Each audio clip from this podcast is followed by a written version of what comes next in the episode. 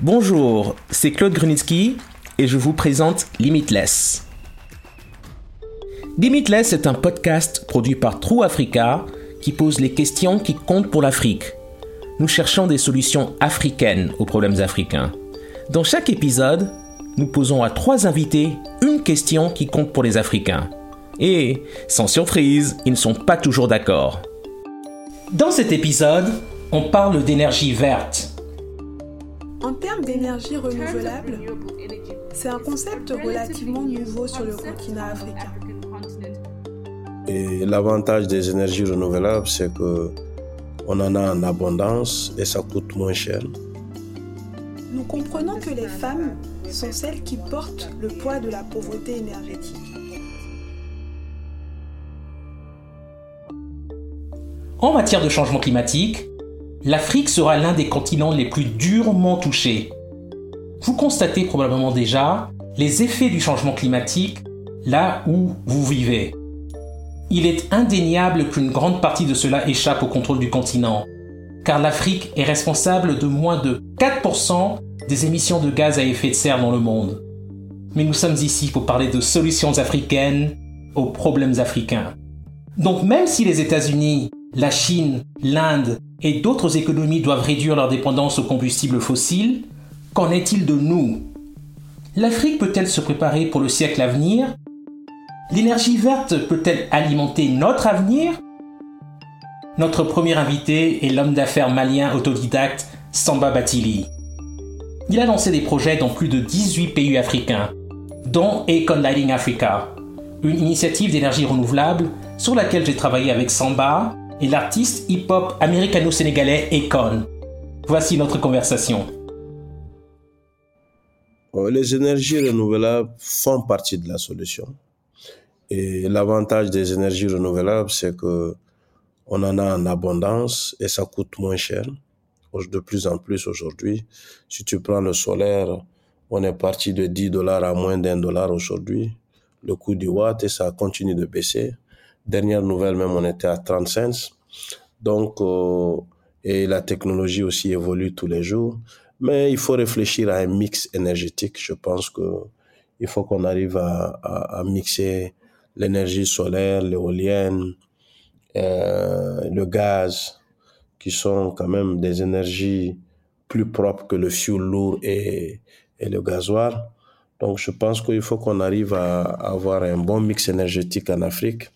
Et c'est pour cela que nos États doivent se mettre ensemble pour voir celui qui a le plus d'avantages en termes de production pour que euh, le coût soit raisonnable pour nos pays parce que tout le monde ne peut pas mettre des centrales.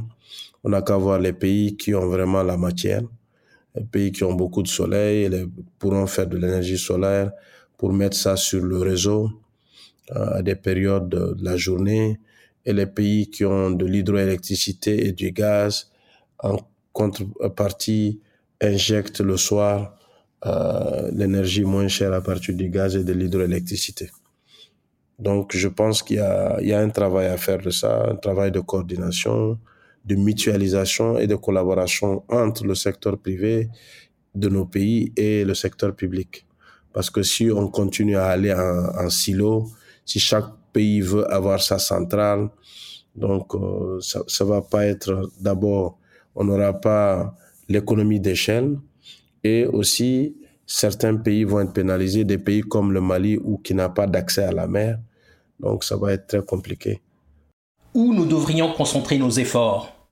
Aujourd'hui, moi je pense que ce qu'il faut faire, il faut avoir une approche intelligente, basée sur les faits et les études, pour que euh, chaque pays se spécialise dans, dans un domaine. Les pays qui ont beaucoup de soleil peuvent fournir du, du solaire, les pays qui ont du gaz comme le Sénégal, le Nigeria, peuvent fournir du gaz. Pour juste, surtout que on est en train de construire le West African Power Pool, donc, il y a pas mal de réseaux qui se construisent.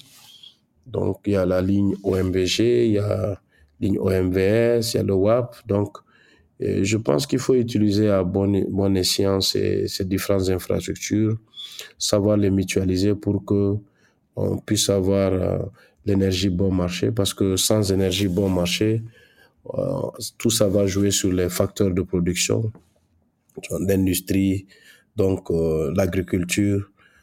Donc, il est grand temps, et c'est ce que je disais aujourd'hui à la réunion du PNUD, il faut que les Africains commencent déjà à, à s'asseoir ensemble, à voir chaque pays, euh, les avantages comparatifs de chaque pays et spécialiser chaque pays dans un domaine pour que chacun dans le commerce intra-africain puisse apporter quelque chose. Ma deuxième contributrice est Ola Simbo Sojinrin, directrice de Solar Sister Nigeria, une ONG américaine et panafricaine qui investit dans les énergies propres. Solar Sister recrute, forme et aide les femmes entrepreneurs à apporter de l'énergie verte à leur communauté hors réseau. Jusqu'à présent, plus de 2,9 millions de personnes dans toute l'Afrique ont pu bénéficier de l'énergie solaire et de foyers de cuisson propres. Nous avons échangé en anglais. Mon invité a commencé par m'expliquer pourquoi Solar Sister cible les femmes. Nous comprenons que les femmes sont celles qui portent le poids de la pauvreté énergétique. Et la pauvreté énergétique n'est que le manque d'accès aux services énergétiques modernes. Les femmes sont donc celles qui sont généralement chargées de la gestion de la maison, de la cuisson des aliments, de la gestion de l'énergie à la maison et nous avons donc une stratégie délibérée pour cibler les femmes ou pour faire des femmes la main-d'œuvre, étant ainsi la solution pour relever le défi et être en charge de la distribution de cette solution d'énergie propre. Il y a eu des spéculations et des prévisions selon lesquelles, d'ici 2050, environ la moitié des nouvelles énergies installées sur le continent africain seront des énergies renouvelables. J'ai demandé à Olasimbo Sojinirin si c'était réalisable, et plus précisément, si l'on considère le fait que les prix du solaire ont été réduits de plus de 80% au cours de la dernière décennie. Oui, je pense que c'est le but. Je pense que toutes les grandes agences travaillant là-dessus exhortent les grandes puissances à prendre conscience de l'urgence pour nous de nous assurer que nous pouvons atteindre cet objectif zéro déchet en 2050. En Afrique, nous avons pour objectif que 30% de notre énergie totale provienne de la production d'énergie renouvelable d'ici 2030, ce qui approche à grands pas.